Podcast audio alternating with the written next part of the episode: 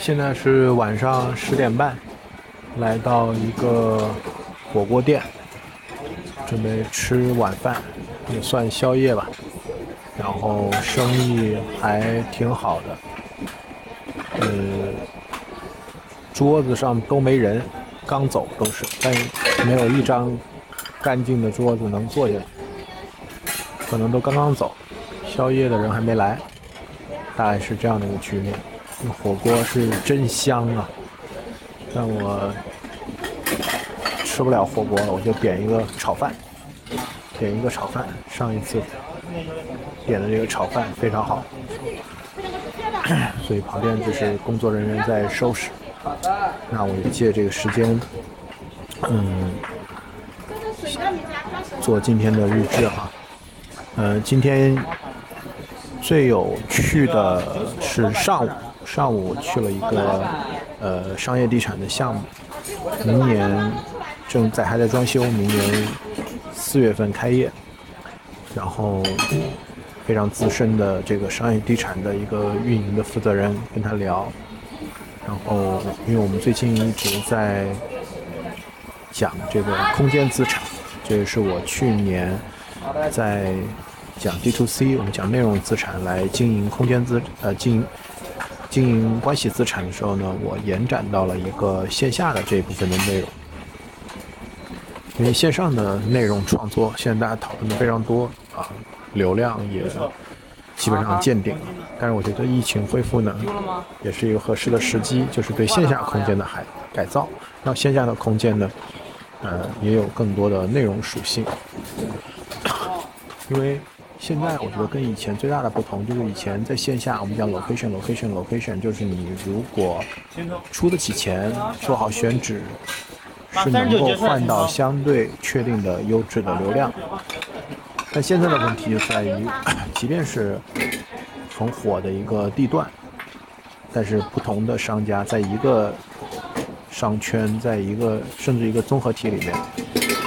不同的商家的流量可能差别非常大。但租金其实没有那么大的差别，所以对于线下的空间来讲，同样需要把自己打造成我们叫 POI，就是 Place of Interest，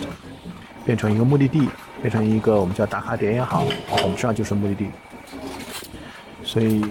跟这位招商的人聊呢，他觉得今年的线下非常的惨，呃，包括珠宝是断崖式的下降，黄金可能稍微好一点，但是珠宝这个品类。掉的非常的厉害，那我也跟他说，是不是因为人造钻石？他说有这方面的影响，但是，整个他的另外一个来讲就是餐饮，餐饮也受了很大的影响。三十五是吧？对呀。然后现在大家都还在看，就是这个业态会怎么的发展。可能一些新的重设的可能还稍微好一点，但是这种普通的，就是流量遇到了非常大的挑战。嗯，那作为商业地产来讲，他们的直接客户其实是租户，那他们希望能够为租户创造更大的价值。我觉得，呃，类比啊，就是我觉得一点零的这种商业地产可能就是把这个。呃商业卖出去就完了。我觉得最典型的就是 SOHO 啊，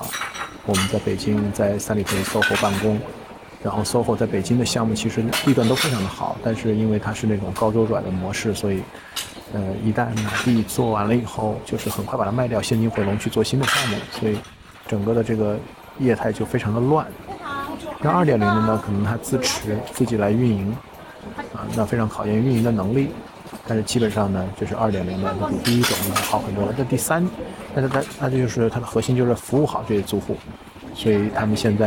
也有很多做一些内部的小程序啊，去让这些租户可以共享服务啊，帮他们提效呀。但其实真正第三块就是说要超越这个租户，就是直接去运营外部的一些用户。让这些流量和生意机会能够反哺到租户，这不仅仅是通过像 WeWork 这样就是集合来去服务这个社区里的这样的一些企业，让他们能够互相创造连接，给他们提供公共的一些服务，而是三点零呢要进一步走出去，这个商业地产要自己能够直接运营用户。我觉得方向也应该是会员制这样的，因为它只有它这直接面对用户，能获得更多的用户资产，这些才能真正的为他的租户创造更大的价值。这你们这说的是吧？我觉得？想到最近在看的这个零售行业的研究，我觉得类比这个商业地产，也就是说渠道品牌怎么 D to C 转型，我觉得也是一个非常有意思的话题。那我也期待在近期能够有时间去和这个商业地产的这样的一些有非常资深经验的人去录一期节目，做一些交流和学习。准备，好，现在座位收拾出来了，我准备坐下来了，那就下单点这个炒饭。今天就这样。